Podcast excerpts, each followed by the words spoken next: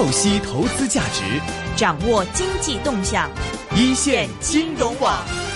好的，现在我们电话线上呢是已经接通了海燕资本创始人，也是基金经理黄志宏 Raven，Raven 你好，Raven 你好，你好。哎，首先我们来聊聊最近市况方面吧。经过上一周的连续三天的回调，接近千点的跌幅，今天市场的这个反弹来的也很给力啊。对，是的，我觉得可能上个星期大家被这个北朝鲜的呃这个整个局面还是有点呃可能出乎意外吧，所以啊。那个你看，它就有一点稍微有一点的恐慌，特别在星期五的时候。但其实啊，今天看到基本上我能看到股票大部分都是涨的，所以大家看来也是觉得可能。呃，政治方面可能也没什么，所以觉得就继续继续炒我们的港股。嗯，那我们在资金面上来看一看了。那么在美元其实这样的一个持续走弱的情况下，人民币最近也开始转强。那么包括到结合到沪港通方面的一些数字方面，现在资金流方面，Raven 你观察到情况怎么样？啊，最近其实我们发现啊，明显的一个呃放慢了。之前其实我们讲了。很长一段时间，就北水其实一直进来的。但我们其实看到，呃，八月份就算在呃截止到今天为止吧，呃，这个平均买入其实是低过十亿港币的。那大家可能给个。比较给大呃各位听众吧，因为之前就是港股比较好的，说每天北水下来都有二十亿港币，这个是比较健康的一个情况。所以八月份其实我们看到明显的减少，还有就是其实上个星期就是呃恒指跌的呃星期三开始，星期三、星期四、星期五其实都有净卖出，也就是说大家呃呃这个。呃，基金是在往回撤的一种现现象。然后今天我刚才刚刚在上节目前还看了一眼，啊，今天沪港通方面也是继续的净卖出，然后深港通方面呢，呃，是几乎打平，是净买入有一点。但如果两个加起来，今天其实也差不多是持平这个样子。嗯，其实这样反映到一个内地投资者现在对于港股市场上的一个怎么样的情绪呢？你觉得？呃，因为毕竟呃，恒指到今年到现在也涨了二十个 percent 了，所以我觉得这个呃，英文叫做 profit taking，就是这个锁定利润，对吧？这个也是一个比较正常的一个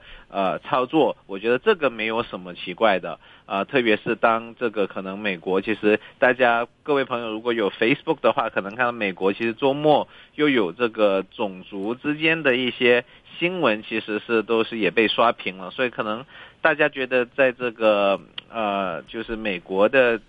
好像政治气氛不是特别明朗的情况下，还是小心一点。我觉得这个也是呃可以理解的。嗯啊，但其实八月份来讲，因为八月份在下来很多的买方卖方的分析师啊、基金经理都会很忙，因为呃业绩期是其实现在已经开始了，然后会持续到八月底。所以我觉得呃，最近我们自己有几个仓位发生的情况呢，就是说。之前其实都出了盈喜了，就是说今年其实包括房地产行业都做得非常的好。然后当你出业绩的那个时候，如果因为之前已经给了市场这样的一个预期，如果最后出来的结果没有预期想的那么好的话，可能股票还会往往下走。所以我觉得有些基金经理，包括我们也觉得，如果觉得呃没有，就是说如果已经涨了一波了。然后在这个业绩不一定还能继续超出预期的情况下，可能有基金经理会说：“那我先先走，先先出来。”所以这个也是有他自己的考虑的。嗯，那现在我们来看，回到港股方面的话，那即便一个这样大形势来到八月份的这样的一个中期时间，其实你看未来港股的话，呃，是不是说现在我们已经开始整装待发，继续来挑战高位了呢？呃，我觉得从业绩来讲，其实最近一直跟。跟一些朋友啊在讨论，刚才还是跟我们的团队在聊，就是这个，比如说房地产板块，对吧？今年的业绩可以说是这个，呃，我看房地产内房股，我看内房股这么多年来业绩最好的一次啊！你看我们之前分享过的龙光地产三三八零，还有中国经贸八幺七这两个公司，其实之前呃都在上这个月已经报了业绩了，但他们其实之前已经发了这个盈喜，就说这个核心利润。今年上半年比起去年上半年增长是百分之一百，啊，但有点好玩的是，其实你看他们现在的估值，其实也一个呃，龙光现在的估值也就十倍的这个市盈率，呃，这个中国经贸只有七倍市盈率这样的一个水位水平，所以其实呃估值还相对来讲比较低的，所以最尽管你的这个盈利增长了一倍，对吧？嗯，股票如果也涨一倍，其实龙光有涨，今年开始有涨一倍，但其实经贸还没有。其实你代表的这个。大家也没有觉得这个市场是炒高，像像科技股一样，对吧？所以只是反映了它一个这个基本面的一个情况，所以我觉得港股还是比较理性的。从我我们这这样从这样的几个案例来看的，嗯嗯，但其实我们来看这个，你刚才提到房地产板块，今天也是出了一些这个统计局也出了一些数据，就是看到现在在内地方面的这个整体的房地产投资的增速在开始下降，商品房的这个库存量也是在同期的减少。嗯，其实这样的一个环境，你看这个投资呃这个房地产里面投资领域的这样的一个投资比例增速的下降，会不会令到之后？后的一个房地产的整个地地产行业会渐渐的把这个盈利业绩放低下来呢？你觉得？嗯，我觉得从我们，因为我们有去看这个刚才讲到这两个公司，还有之前的一些房地产公司，我们有去看过，去参参加他们的这个业绩报告会，然后感到的就是每个公司的老板也好，都提得到的一个东西，不是说政府啊，不是说他们自己怎么样，都说现在政府、地方政府都是限价。就说如果你的价格不不不给他把控出来，他就不给你发这个预售证，所以这个是我们最近今年比起去年，呃听的最多的一个一个信息。所以我觉得作为房地产商，他们自己其实也有打算说，那我们放慢一点卖，对吧？我们将可就尽可能的保持我们这个利润率，而不会说为了这个，因为他们现在相对来说比起之前的那个。那几波其实他们手里的钱也挺挺充足的，呃，这个负债率也没有之前的高，所以我觉得他们现在也是越来越成熟了。你看龙光其实就他们也有很多的货，对吧？所以他们也一直在讲，我们其实不急。现在深圳他们其实呃主要的一个布局在这个粤港澳的大湾区，那其实百分之四十的这个土地储备都在深圳。那他们也说，而且都是地铁上盖的好物业，那他们觉得。他们觉得他们的这个价格应该是比没有在地铁上盖的要高百分之二十，但既然现在政府啊给压力，他们说不要这个为了把价格控制住，因为这个可能是一个政治任务，嗯，所以他们也不急，他们说那我们慢慢卖吧。所以这个我觉得呃，可能从市场来讲，任何的限价其实都是政府，我我自己可能觉得还是。有利有弊吧，可能得不到他们想要的效果，但现在来讲，还是就是房地产企业、房地产行业，对从我们的角度看，还是非常好的。是能总结一下这个三三八零龙光地产进入你眼呃视野的几大原因吗？包括说它土地储备或者业绩或者哪方面或者低负债资金流方面很好。呃，总结一下看龙光地产，你认为它值得来投资一个地产股的特点呢？还是因为它买的地多？对我呃，这个公司其实最主要的特点就是他们，因为我们看房地产公司一般来讲都看他们土地这个储备在哪里。那其实他们刚才讲的其实就在呃这个。粤港澳大湾区，我知道这个是以前就这几个月来大家都在讲大湾区，大湾区。但其实龙光从它二零幺三年上市，我一直跟跟呃跟着他们，也呃基金也一直是重仓龙光的，所以我们其实对他们很了解。呃，他们现在的市值是四百一十亿港币，但你看他们的总货值其实是。三千八百亿的一个总货值，所以我们觉得还是挺便宜的。然后像因为有这么好的一个呃土地储备，令到它上半年的业绩销售增长了百分之九十五，这个核心利润率增长啊从之前十二十三一一下子变到十五，然后核心利润其实是增长了百分之一百五十，用我们的算法，所以我们觉得还是在地产。行业里面还是比较呃利润率比较高，然后这个我们觉得它的这个呃，毕竟可能在香港，我们身处在香港，我们感觉广东、深圳这些地方的这个经济还是非常好的，我们自己感觉，所以这个也是我们选择龙光的一个原因之一。OK，其他方面，它的业绩跟未来的这个销售目标，或者说它将来会不会因为这个内地的一些政府方面的这个限制而受到它的一些影响呢？所以他们其实呃这一次我第一次听了他们，就上个星期去参参参加他们的业绩报告会，第一次提出了这个二零二零年的一个目标。那他们其实给了一个还是挺挺厉害的一个目标，说这个呃二零二零年希望达到八百亿的这个合同销售。那其实今年幺七年大概他们大概能够做三百五十亿左右。他们上调了今年的目标是三百七十亿，但讲了二零二零年他们希望能够达到八百亿这样的一个规模，然后利润能够保持这个一百亿。那如果你这样算的话，假设我们觉得他能做到，呃，现在的市值刚才讲了只有四百亿的一个市值，对吧？所以如果你能觉得相信他们二零二零年能够达到一百亿的话，现在来看还是挺便宜的。然后另外一个亮点，我觉得也是可以留意的，就是说可以关注，就是他们最近其实已经进入了这个海外布局的一个一个情况。他们其实像您刚才讲的，在国内其实拿地已经比较困难了，所以他们也在尝试啊，在海外去做这个项目。最近其实有在香港跟这个 KWG 和景泰富一起做呃一起合作投了一块在那个压力州的一块。豪宅的一个项目，还有在新加坡也开始它的一个布局，所以这个我们觉得还是可以关注的。毕竟在国内的房地产商，如果能够在海外，其实之前碧桂园有讲过这样的一些一些想法，嗯啊，在未来的十年可能开开开始往往外走，也是一个挺好的一个。OK，我们抓紧时间再来看另外一只，这个今年 Raven 要跟我们重点讲的这个八幺七中国经贸，之前也跟我们提过，之前我记得特别亮眼的就是它的业绩方面是翻倍了。对，是的，嗯，呃，主要的原因，因为经贸跟一般的房地产公司不一样，它的主要它百分之三十的这个收入其实来自于一级开发、一级土地开发。什么意思？就是说，比如说它在呃政府要要就真的有一块地拿出来，他一开始会先。帮助这个政府先把这个呃